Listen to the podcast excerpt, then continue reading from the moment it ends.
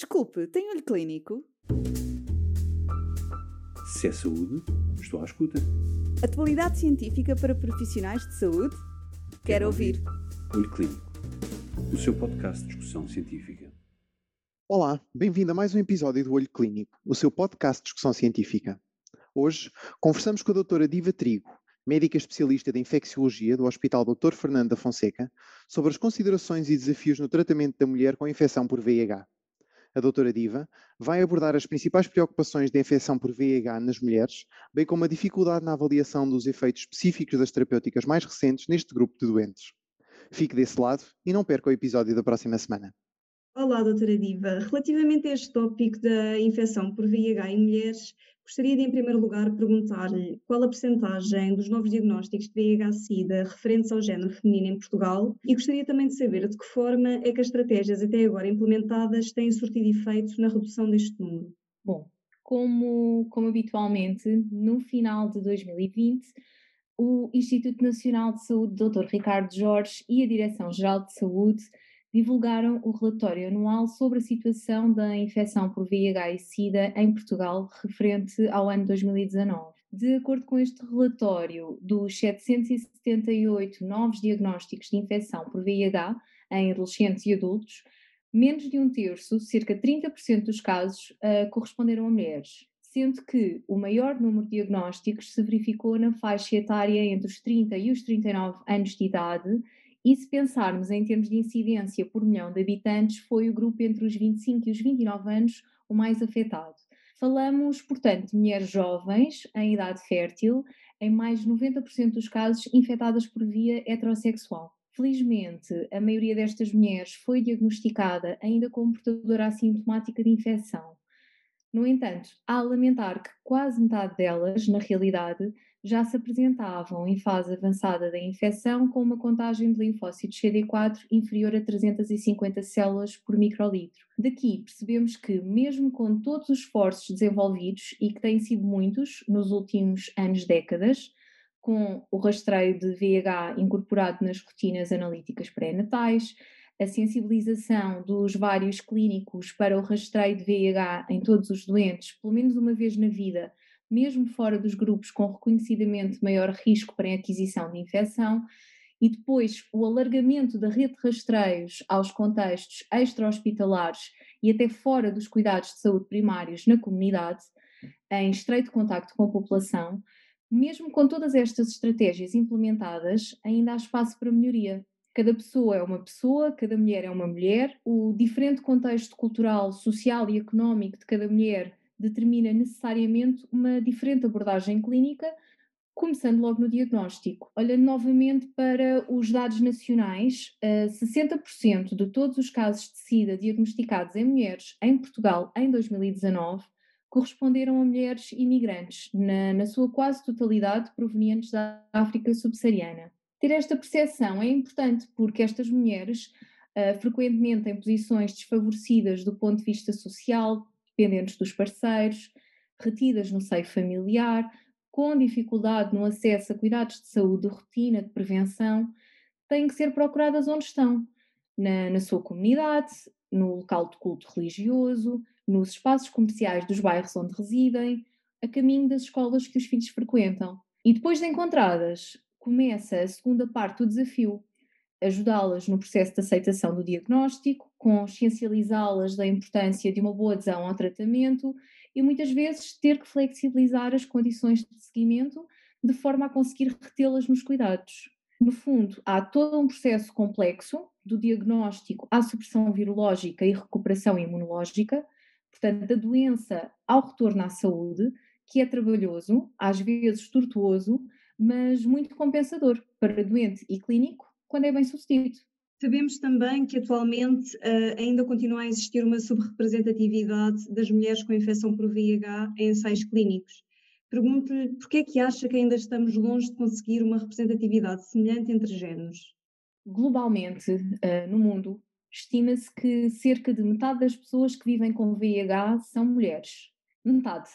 Com especial peso dos países com baixo rendimento, nomeadamente na, da África subsaariana. E é óbvio que homens e mulheres são diferentes, começando por questões biológicas básicas, que têm implicações em termos de risco de aquisição de infecção e taxa de progressão da doença, bem como em termos de farmacocinética e farmacodinâmica, que podem determinar diferentes respostas clínicas aos mesmos fármacos. Sendo que estas diferenças são ainda revestidas por outro tipo de questões igualmente importantes, emocionais, económicas, de literacia em saúde, de experiências de vida, que têm necessariamente impacto nos comportamentos de busca de cuidados de saúde e na capacidade de adesão a planos de tratamento. Daí que a representatividade das mulheres em ensaios clínicos, e particularizando em relação a ensaios clínicos na área do tratamento da infecção por VIH com antirretrovíricos, seja tão importante. No entanto, historicamente, é amplamente reconhecida a subrepresentação do género feminino neste tipo de ensaios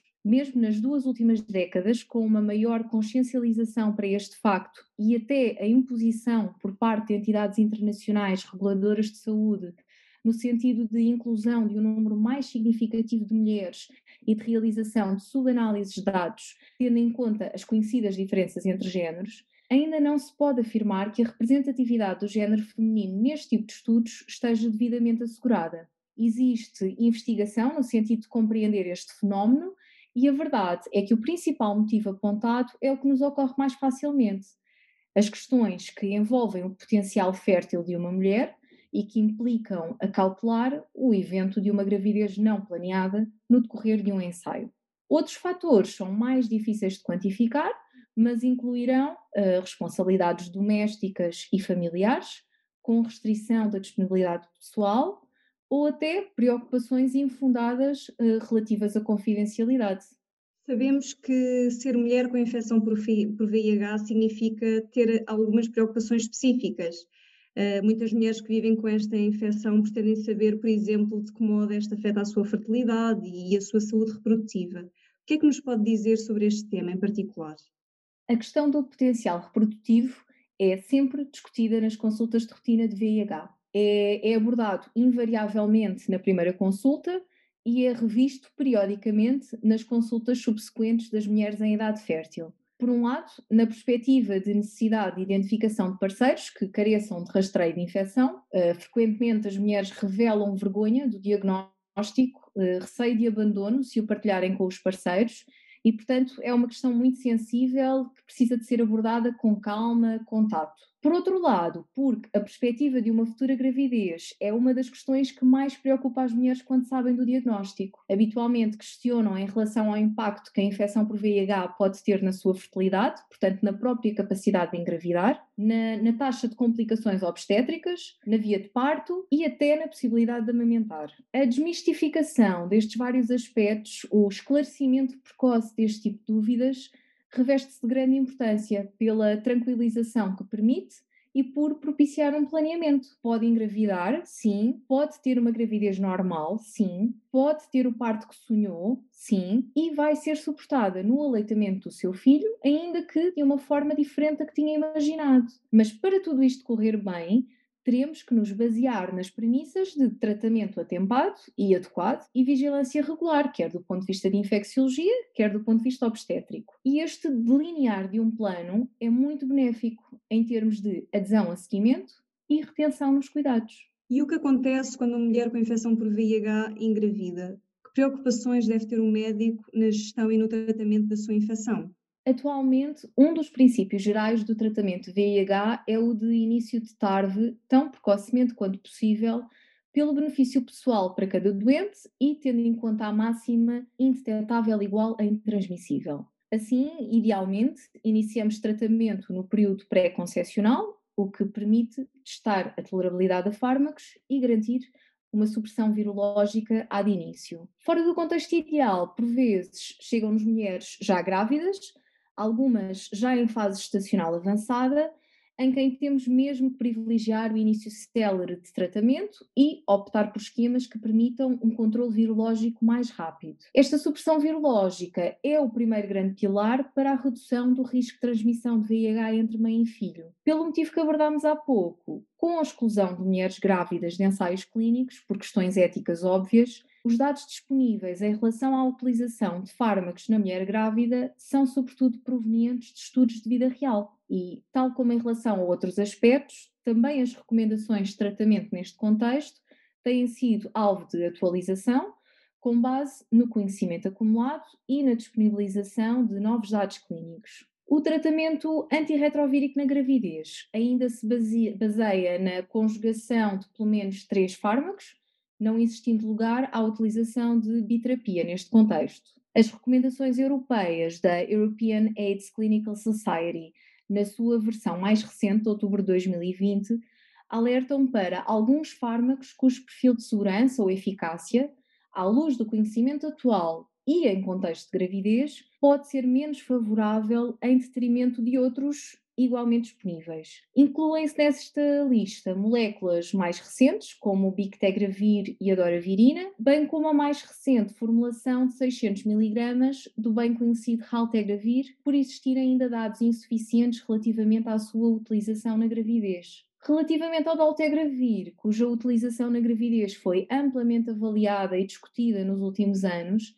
as recomendações alertam para a associação a um ligeiro maior risco de defeitos do tubo neural perante exposição no período periconcepcional e nas primeiras oito semanas de gestação. Salientam ainda a não recomendação de utilização de elvitegravir ou inibidores da protease potenciados com cobicistate, bem como da formulação de darunavir 800 mg uma vez por dia, pela exposição a menores níveis séricos destas drogas, potencialmente subterapêuticos, durante a gravidez e, em especial, no segundo e terceiro trimestres de gestação. Pelo mesmo risco, não contraindicam a utilização de rilpivirina, mas salientam a necessidade de monitorização de carga vírica mais regular em caso de utilização deste fármaco. Assim, o, racional para a escolha de um esquema antirretrovírico para a mulher que deseja engravidar ou se apresenta já grávida tem por base estas considerações, bem como aspectos particulares de cada mulher que são sempre levados em conta. A experiência farmacológica prévia, a tolerabilidade prévia a uma determinada classe de fármacos, a eventual preferência por esquema com toma única diária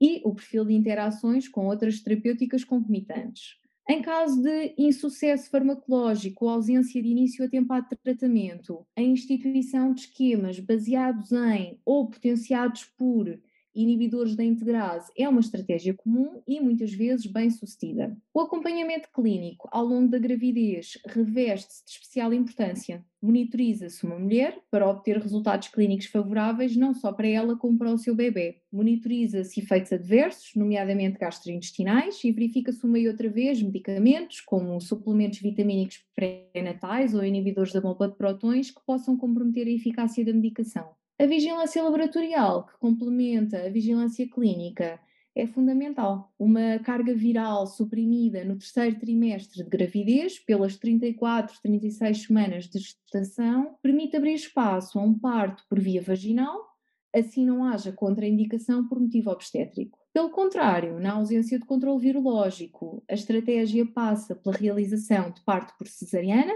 e administração de AZT intraparto na tentativa de redução de risco de transmissão vertical de VIH no período perinatal. Finalmente, na nossa realidade portuguesa, existe uma estratégia de suporte ao aleitamento artificial, com dispensa de embalagens de leite às famílias em farmácia hospitalar, sendo ainda preconizada a evicção do aleitamento materno. Assim, se completa a nossa cadeia de intervenções destinadas ao acompanhamento da mulher, desde o período pré-concepcional até ao período pós-parto, com, maioritariamente, casos de sucesso a reportar. E o que importa saber sobre a co-infecção por HPV e a infecção por VIH na mulher?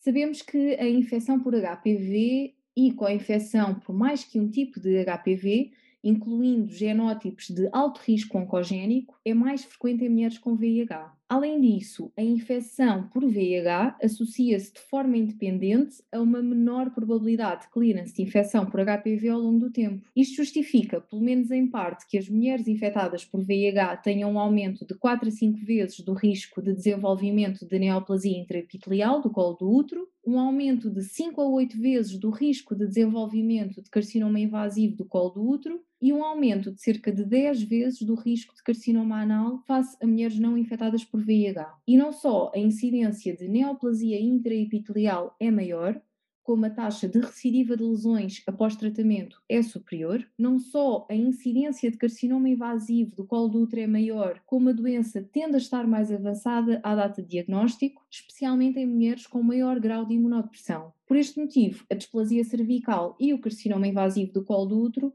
fazem parte da lista de sintomas B e da lista de doenças definidoras de SIDA do CDC de 93, respectivamente. A instituição de terapêutica antirretrovírica parece associar-se a uma menor taxa de incidência e recorrência de lesões pré-malignas e malignas nas mulheres com infecção por VIH possivelmente pelo efeito de reconstituição imunológica. Contra este flagelo, existem ainda estratégias preventivas que incluem a existência de vacina contra o HPV, nomeadamente no âmbito do Plano Nacional de Vacinação, para mulheres até aos 26 anos. Ao nível nacional, o diagnóstico precoce é promovido pela existência de um programa de rastreio assegurado pelos cuidados de saúde primários. Tal como em muitas outras patologias, a prevenção e o diagnóstico e tratamento atempados são a chave para o sucesso. Cabe-nos a nós, clínicos, esta nobre missão de promoção da saúde e prevenção da doença das mulheres infectadas por VIH que seguimos. Se é saúde, estou à escuta. Atualidade científica para profissionais de saúde? Quero, ouvir. Olho Clínico, o seu podcast de discussão científica.